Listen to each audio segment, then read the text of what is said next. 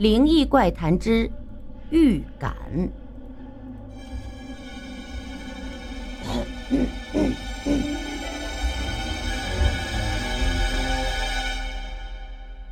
W 君早晨下床的时候，忽然一个可怕的意念像闪电一般划过了他意识的上空。今天可能被汽车撞死。这个意念来得很突兀。W 君觉得这种意念的出现呢，不是没有缘由的，是一种预感。关于人死亡之前会有预感，W 君原先也是将信将疑的。可是最近发生的一些事儿啊，使他对此深信不疑。前天上午，他家门口门前的马路上接连出了两起车祸，死了两个人，一位是花匠，一位是教师。两个人呢，都是被车轮碾成了肉酱。后来人们调查发现。他们死之前都有预感。据说啊，花匠在遇难的那天早晨睁开眼睛便沉默不语，面呈死相。更怪的是，他下了床就洗澡、剪指甲，穿了一身崭新的衣服。一个人居然会在早晨洗澡，这在当地呢是前所未闻、不可思议的事情。花匠死亡之前的怪异表现，说明他对自己的死是有预感的。至于那位教师就更神奇了。据说呀，这教师在他遇难之前的一个月就开始焚烧他的日记、信件和其他的手稿。他甚至写信给他朋友们，要回他以往写，要回他以往写给他们的信。总之，他几乎把这世界上所有留下他文字的东西啊，都烧成了灰烬。那天上午。他踏上了柏油马路不久，就有一辆刹车失灵的卡车盯着他追。他一边呼喊一边狂奔，结果还是被压死在了车轮底下。W 君认为，他们之所以会死，是因为他们没有重视预感。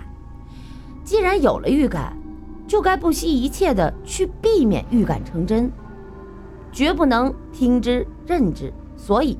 W 决定今天坚决的不出门，汽车总不会冲进屋里来撞死他吧？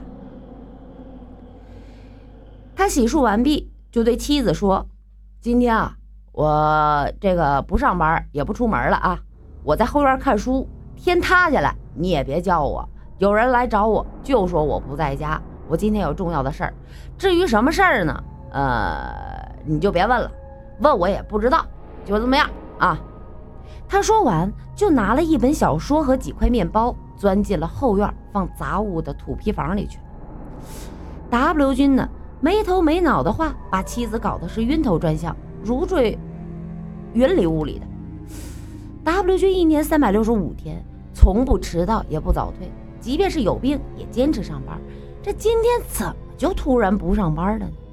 这为什么要到这土坯房里头去读书呢？他以前。可是从来都没去过那屋的，妻子几次想去问他，都没敢去。W 君呢，从来都是说一不二的，妻子只好去自己的单位请了假，便匆匆的回到了家里。不管怎样，他不能让 W 君一个人待在家里。他想，他一定啊是有什么难言之隐。从早上八点到下午四点。先后有十四个人来找 W 君，都被妻子拦在了门外。下午四点一刻的时候，W 君单位里的经理来找他，说有十万火急的事要他赶快去上班。见来者是经理，又十万火急的事他妻子也不敢怠慢，把经理领到了后院。我不去，我今天哪儿也不去。你什么话也不用说，你开除我，我也不去。什么原因你也不用问。我有非常非常重要的事儿啊，以后你们会知道。赶紧走吧。W 君挥舞着手臂，声色俱厉地说：“他呢，急得满头大汗的。这时候发生十万火急的事，本身呢就是不祥之兆，这是死亡的召唤。他没法让经理理解他的态度和做法。他现在不能说出预感，预感说出来肯定是凶多吉少啊。”待预感消失之后，他就会好好的向经理解释。经理是被他搞得莫名其妙。经理出门前对他妻子说：“再观察一段时间，这情况严重的话，哼，这就去叫医生吧。”他妻子含泪的点点头。大约晚上七点的光景，一辆重型卡车飞驰在一条的柏油马路上。临近三岔路口的时候，为了避免和一辆违章行驶的客车相撞，卡车急转弯冲向了路边的小道，撞倒了一堵围墙和一座土坯房之后停住了。人们把 W 军从乱砖中扒出来的时候，已经咽气了。W 军之死啊，使人们震惊不已。这一奇特的事件在当地传为奇谈。